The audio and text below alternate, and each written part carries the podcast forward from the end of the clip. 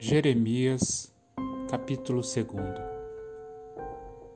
O Senhor acusa seu povo. O Senhor me deu outra mensagem. Vá, proclame esta mensagem para Jerusalém. Assim diz o Senhor. Lembro-me de como você desejava me agradar quando era uma jovem noiva, muito tempo atrás. Você me amava e me seguia até mesmo no deserto Naqueles dias, Israel era santo para o Senhor. Era como os primeiros frutos de uma colheita.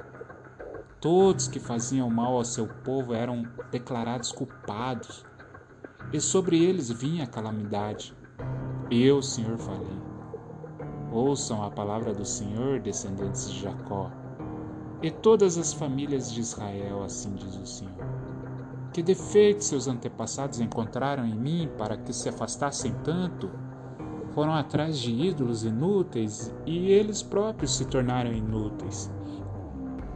Não perguntaram onde está o Senhor que nos tirou do Egito em segurança e nos conduziu pelo deserto, uma terra árida e cheia de covas, terra de seca e densa escuridão, onde ninguém vive, pela qual ninguém passa e quando eu os trouxe para uma terra fértil para desfrutar sua fartura e as coisas boas que ela produzia, vocês contaminaram minha terra e corromperam a herança que eu lhes tinha dado.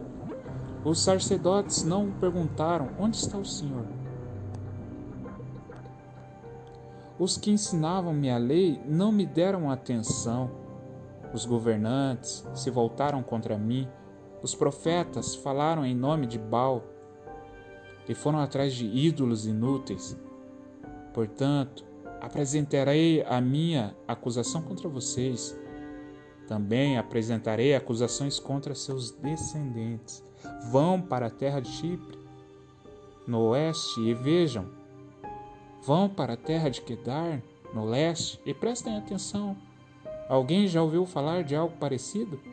Alguma vez uma noção trocou seus deuses por outros, mesmo que não sejam deuses de verdade?